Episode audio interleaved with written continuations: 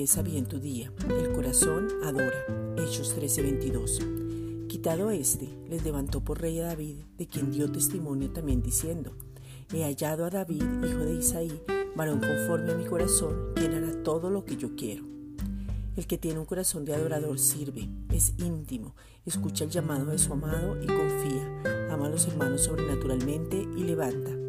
El que tiene un corazón de adorador tiene un estilo de vida de adoración, sabiendo y conociendo que Jesucristo es el centro de su vida. No lleva doble agenda, no tiene un falso amor y sabe que ya no se pertenece a sí mismo. Vemos que gente se va a equivocar y entonces los vamos a levantar. Los situamos en la gracia sin alcahuetear porque las personas pueden ser transformadas. Un corazón de adorador sabe que hay poder en la palabra y calla. Es prudente en sus palabras. No se apresura a herir ni a juzgar. Un corazón de adorador sabe quién lo consuela, habita, equipa y dirige. Un corazón de adorador da fruto porque ve lo eterno y no lo temporal.